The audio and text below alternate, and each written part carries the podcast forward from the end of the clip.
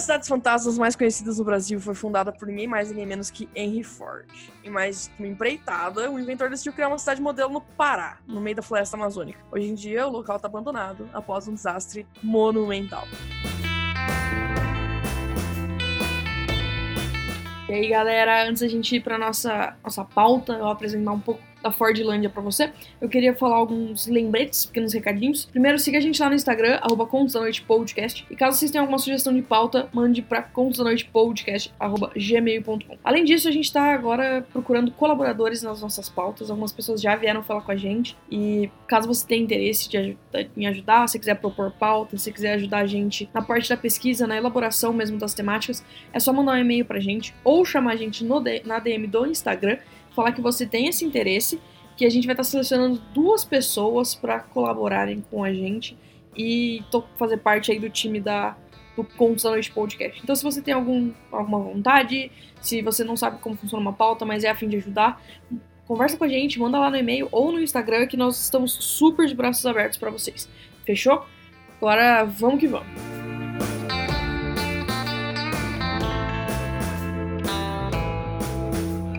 E aí, galerinha, tudo bom com vocês? Estamos aqui agora para falar da Fordlândia.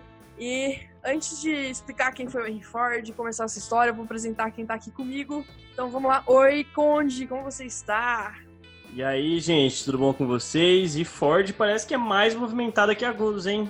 Rapaz.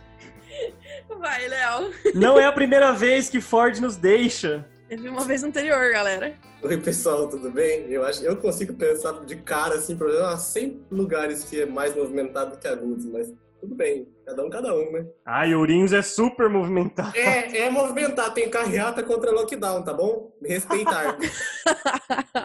Meu pai amado. Gente, vocês estão sendo muito muito ruins com esse negócio da Ford. Se você parar pra pensar, o Bolsonaro colocou um carro importado na garagem de todo mundo que tinha um casinho, meu. Nenhum presidente fez isso. Nenhum Ai, que presidente. merda. Ai, que Vai nem merda. conseguir comprar as peças pra consertar.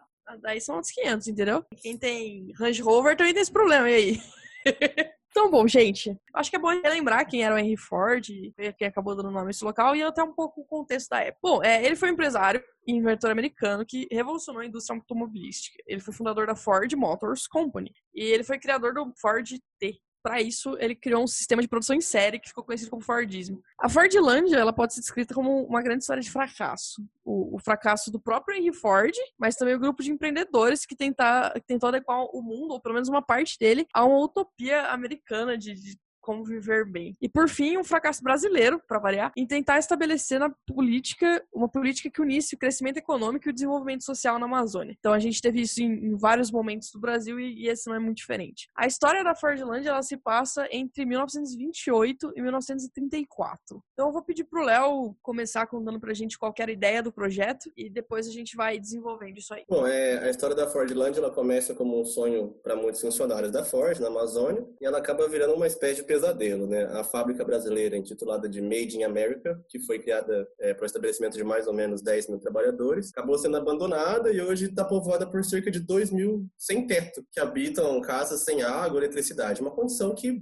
é, diga-se de passagem, não acontece só nesse local, né? Dentro do nosso Brasilzão grande. É, ela é basicamente uma cidade fantasma, como muitas outras, não só no Brasil, mas em outros lugares, por N razões econômicas e financeiras do próprio modelo capitalista. É o segundo podcast que a gente usa esse termo, vocês podem ver que a gente tem uma certa propensão a odiar o capitalismo, né? É, e tudo isso começa com a produção de borracha, que é um material extremamente necessário para a produção de rodas em automóveis. E a Amazônia é uma região que tem um, um, um ciclo econômico ligado à borracha. É, e a borracha ainda não era sintética, ela era uma planta que é cultivada e tem todo um, uma, um processo para você transformar ela em pneu. É, a Ford chegou a um acordo com o governo brasileiro para cultivar borracha na Amazônia. E para isso, 5 mil pessoas, entre engenheiros e, é, e, e, suas famílias, se mudaram dos Estados Unidos para o Brasil. O que é bem comum quando esse tipo de coisa acontece. E com isso existe a construção de uma aldeia no meio da maior floresta do mundo. Além deles, juntaram-se um, um, grupo de mais 5 mil brasileiros que estariam dispostos a trabalhar nessa fábrica. Essa cidade que nascia dessa empreitada americana brasileira foi chamada de Fordland é, e foi um sonho que dava o puro e a essência do estilo americano. O projeto falhou de uma forma muito absurda. A borracha não cresceu bem nas terras tropicais os americanos ficaram enojados por febres causadas pela água e pelos mosquitos. E eu acho também que pelo pouco do calor que o nosso Brasilzão tem a oferecer. Além disso, começaram a ter protestos dos trabalhadores é, e os locais pelas condições de trabalho, o que é bem comum aqui, porque as condições nessas fábricas, nesses locais mais remotos, realmente não são condições assim humanas. E os americanos estão um pouco cagando para isso. Isso criou uma série de protestos e criou uma série de greves, então tudo ficou meio avacalhado. E ao todo, o projeto da Ford durou no máximo seis anos, entre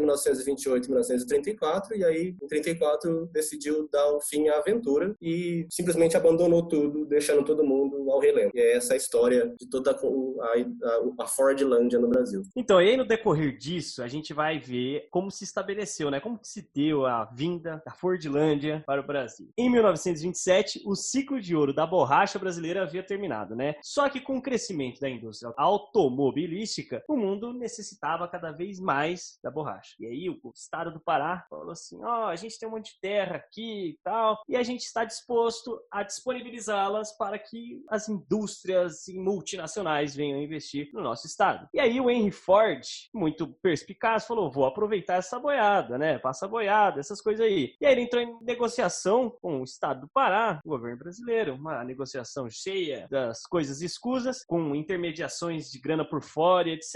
E o Ford acabou pagando por uma terra que iria receber de graça do governo, as margens do rio Tapajós, no Pará. Ou seja, foi uma junção de intervenção estrangeira e tal, essas coisas assim que sempre dá muito, muito certo no Brasil, essa visão linda. Aí, a proposta inicial de fazendas para a produção de borracha foi rapidamente alterada para o de recriar a América dos sonhos dentro da selva. Ou seja, a princípio era simplesmente uma plantação de borracha, que o Léo falou, e depois ela passou a ser uma, um pedaço do terreno americano dos Estados Unidos aqui no Brasil.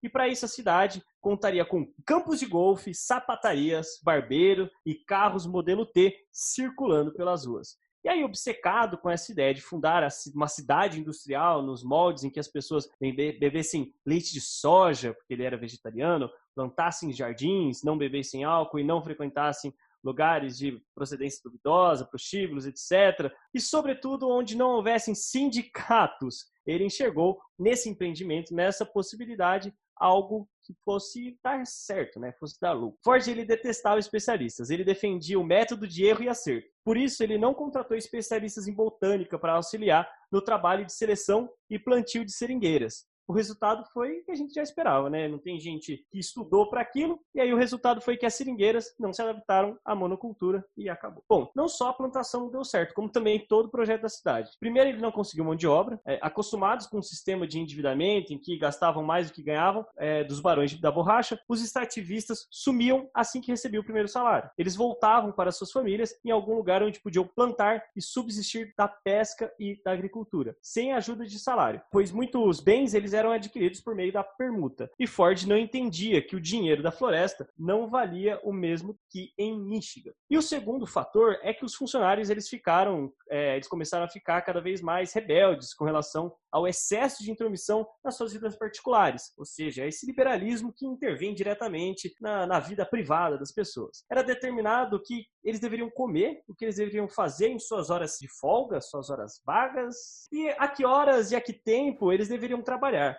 Ou seja, o Ford ele falou tudo que as pessoas tinham que fazer, ele determinava. Ele chegou até a tentar implementar a lei seca em Fordlândia, mas os trabalhadores burlavam frequentemente é, essa lei por meio de bares e prostíbulos ocultos que ficavam do outro lado do rio. A cidade deu tudo errado.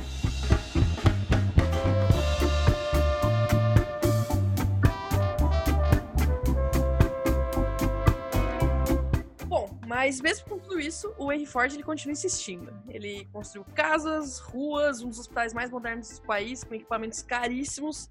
As casas elas tinham banheiro, elas tinham água encanada, eletricidade, geladeira. As crianças elas tinham escolas de qualidade, onde recebiam todo o material necessário para estudos de forma gratuita. Além disso, a cidade também contava com piscinas comunitárias, lojas, restaurantes e até um salão de entretenimento. Uma, era uma cidade completa, onde até filmes de Hollywood foram projetados para a época, isso era um, um, avanço absurdo. Segundo Greg Grand, foram gastos cerca de 20 milhões de dólares na construção de Fordlândia e de outra cidade vizinha, Belterra. Quando finalmente as seringueiras começaram a produzir algum látex, o preço da borracha brasileira era muito mais alto e os russos tinham desenvolvido a borracha sintética. Então, nesse momento, Ford entende que é melhor picar mula e sair daqui, porque a produção não vale a pena, a cidade modelo não estava dando certo e ela foi completamente abandonada. Ela ainda existe, a estrutura tá lá. Algumas pessoas continuaram morando lá mesmo depois que a, que a empresa saiu. Primeiro porque tinha todas essas questões de água encanada e eletricidade, mas conforme o pessoal foi saindo, a cidade foi ficando as moscas. E a gente vai colocar aqui na descrição o link que dá para vocês verem fotos. Bem aquela pegada Chernobyl, assim, sabe? Todo mundo saiu meio meio do nada, tá? Os lugares estão muito abandonados, as casas têm coisas dentro ainda. E existem alguns relatos de que moradores de, do Pará, de cidades próximas e tal, ouvem até hoje os trabalhadores da, de Fordlândia, mesmo não tendo ninguém lá. O último dado que se tem é que de apro aproximadamente 5 mil sem teto moram em Fordlândia agora. Basicamente porque é um lugar que está construído e ninguém quer nada com, com aquilo, né? Mas essa é a história de, de como o Henry Ford se meteu no meio do Pará, mas a Amazônia foi mais forte. Se vocês quiserem comentar alguma coisa, vocês viram as fotos? Eu achei um lugar bizarríssimo. Lembra real Chernobyl, né? A cidade completamente abandonada e uma cidade com estrutura, com casas, quartos tudo certinho. E realmente é, é bizarro você ver um lugar com estrutura simplesmente abandonado. E parece que as pessoas saíram de lá meio até às pressas, assim, porque você vê todo o equipamento, tudo lá largado, jogado à deriva, e isso é bem estranho, bem estranho mesmo. É, eu vi as fotos, é bem, o que o Conde falou de Chernobyl, é bem jogado às traças e ao tempo, e é mais uma, uma consequência de toda essa expansão do modelo americano de fazer negócios e implementar do jeito que eles bem entender. Aí não dá certo, eles falam, ah, quer saber? Eu sou dono da da bola e vai ficar só o gol aí pra marcar o território e eu tô indo embora, hein? Tchau. E é mais ou menos isso que acontece. Aí fica do jeito que tá e os caras vão embora. E é, acabou em 34, é bom a gente entender que nesse momento, cinco anos depois, começa a Segunda Guerra e o Ford não perde dinheiro, né? É engraçado porque ele tem três momentos nessa, nessa história contada por nós três aqui agora, que é o seguinte. Momento história, hein? Ó, eu vou usar de todos os, os, atributos que meu pai, professor de história, me propiciou. É o seguinte: para começar, o cara é vegetariano, mas é um negacionista da porra. Porque você não contratar especialista para ver o que você tá fazendo de negócio é um negacionismo muito grande. Você não vai chamar a porra do botânico para te ajudar no, no rolê? Você, vegano? Assim, é, é, é, é calma. Segundo, que esse modelo de fazer negócio americano de ah, tô indo lá tal. Isso começa muito tempo atrás, na expansão para o oeste. Tem muitas cidades que eram é, minas que extraíam coisas das minas, minerais, ouro, prata, e aí tem muitas cidades fantasmas nos Estados Unidos por causa disso. É, eram cidades que na época da expansão para o oeste tinha muito chinês, tinha muito daquelas, daqueles salões antigos, igual o Conde estava contando de que do outro lado do rio tinha bordéis clandestinos e tal. E só que dessa vez aqui no Brasil tentava ter um controle americano do jeito de se fazer negócio para ter uma efetividade maior na, na produção. E é lógico que não vai acontecer, porque você, proletariado, está no meio do mato, num calor cheio de mosquito, a primeira coisa que você quer fazer na hora que você sai do trabalho é beber uminha. Né? Não é pensar na sua eficácia do amanhã no trabalho, é beber uminha, né? beber uma gelada. Uma coisa interessante também é que nesse mesmo período, no, o Brasil ele passava pela era Vargas, né, que acabava incentivava muito esse discurso de progresso, de desenvolvimento. Então, a ideia de Fordlândia casava muito com essa expectativa que se tinha de ordem e progresso, e uma ordem um pouco autoritária, etc. A gente conseguiu passar a perna no Henry Ford, que a gente conseguiu vender um terreno que ele ia ganhar de graça. então, assim, tá ó, nossa, nossa parte do, do trato foi bem feita, pelo menos. Bom, é, outra coisa interessante é que o, o, Ford, ele era realmente muito adepto dessa questão do, do erro e acerto, tanto que o, o modelo Ford T, que foi o carro que acabou gerando toda a fama e a indústria automobilística disso, foi na base do erro e acerto. Ford era um cara que não tinha muita coisa pra fazer na vida, e daí ele foi tentando e tentando e consertando erros até que ele conseguiu chegar naquele modelo de carro que era eficaz, que funcionava e que enfim, fez toda a forma dele. E daí ele parou e pensou, por que não fazer isso com planta, né? Porque planta é um negócio super fácil de fazer erro e acerto, né? Então, ele, ele, peca ali, não, eu acredito que não só por conta dos botânicos, mas porque ele não conhece realmente o Brasil. Porque qualquer pessoa que você conheça sabe que não dá pra fazer monocultura na Amazônia, cara. Não dá pra fazer monocultura na Amazônia e o ciclo da borracha brasileira, ele teve muito impacto, porque as, as seringueiras, elas estavam lá. E eles estavam extraindo, eles não estavam plantando as borrachas, as, as seringueiras, perdão. Então as seringueiras elas estavam muito bem na, lá do jeito que elas estavam, sabe? Simplesmente derrubar um pedaço da floresta e, e plantar mais seringueira não era uma solução. E existia um motivo pelo ciclo da borracha ter acabado. Tinha acabado porque não tinha mais do que extrair, não tinha mais do que tirar. Então, não, vamos pegar um lugar que já era, que a gente já sabe que acabou o ciclo da borracha e vamos tentar de novo. Pera aí. Agora, esses 20 milhões que ele investiu, esses seis anos que ele ficou no Brasil, não dava pra, pra borracha sintética antes da Rússia? Dava.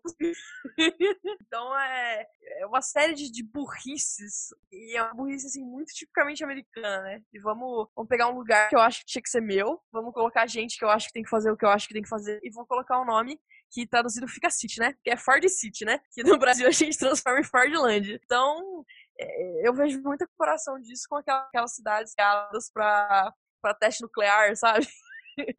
Foi mais ou menos isso, só que levado ao, clima da Amazônia. Me parece que ele era uma pessoa muito metódica, né? A questão, a própria organização das indústrias, de linha de produção, etc.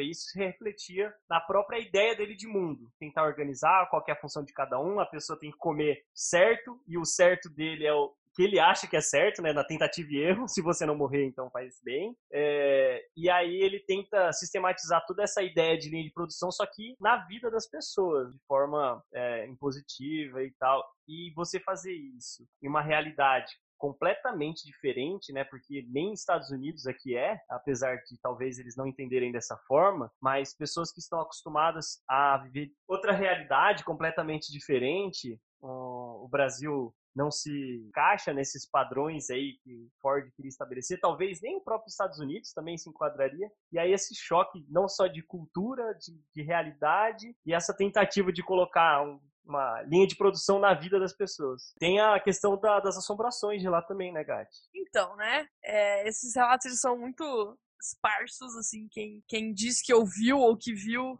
é, não tá afim de, de ouvir e ver de novo. Então, se alguém for, conte pra gente. É, não é uma cidade que, que teve um grande caos, assim, de, de mortes e sangue ranger de dentes. Então, talvez as almas estejam um pouco mais acalmadas lá. Mas, em geral, os relatos são de que é, as pessoas ouvem sons de trabalhadores, de pessoas conversando, coisas desse tipo. Então, é, apesar de não ter acontecido uma catástrofe assim, é um lugar que marcou muito e que tem uma carga um pouco pesada também ainda. Meu Deus, velho. Nem na morte o trabalhador tem paz, velho. Meu Deus do céu. Os caras continu... É... foram tão disciplinados que continuaram trabalhando até hoje. Puta que o pariu, velho. O capitalismo vence até na morte, vai se fuder. Não, gente, é que é Brasil. Eles estão tentando aposentar. Ó, esse, esse podcast tá ficando cada vez mais comunista, tá bom? Inclusive, adoro. Vamos perder ouvintes ou não, que é a dúvida. Já falei, vou falar nesse podcast de novo. Se quer ouvir uma coisa realmente aterrorizante, se acorda de manhã e liga um jornal. Aqui a gente tenta gerar entretenimento ainda.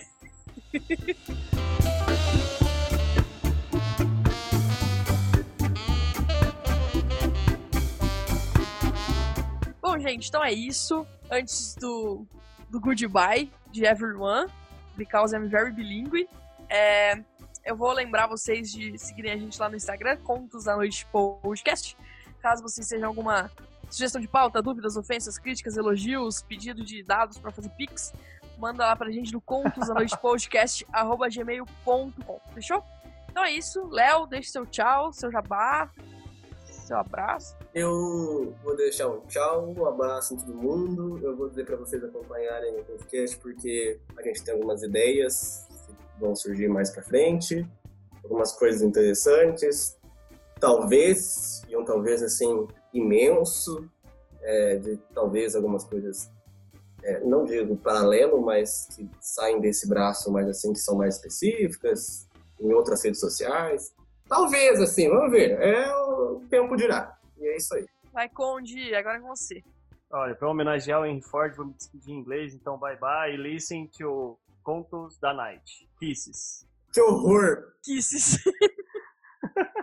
Então, e é isso. Caso vocês tenham ouvido o nosso episódio anterior com o Andrei Fernandes, compartilhem com todo mundo. Caso vocês não tenham ouvido, como diz o Ivan Mizanzuki, pare, volte e ouça em sequência. Fechou, galera?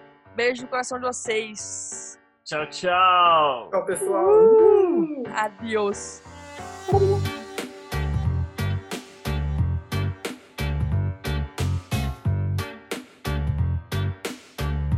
Gravani.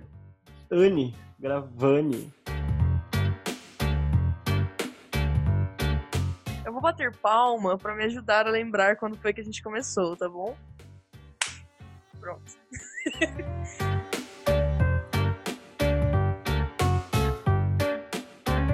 Vocês querem fazer essa foto aqui meia-noite? Tá todo mundo muito frito. É só uma pergunta sincera. Mas vai assim. ficar ótima. É, é quando melhora.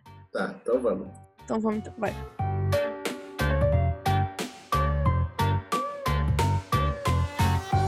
As fantasmas mais conhecidas no Brasil foi Não, fundada por ninguém mais E nem aí, menos. galerinha?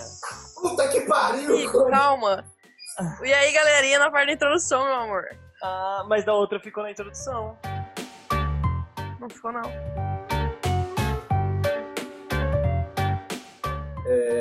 O que, que tá acontecendo aqui, gente? nada. Não tá acontecendo nada. Tá Tá todo bom. mundo muito frito. Ah, tá, entendi. Então tá bom.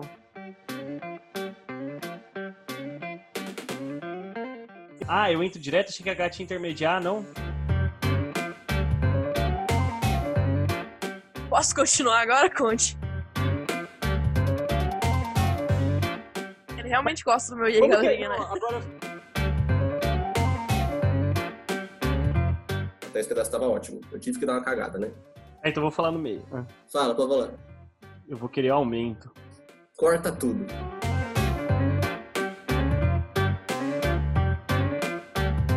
Perdão, é que eu fiquei confuso. Você mudou, eu não- sei como é que vai sair depois, mas tá bom.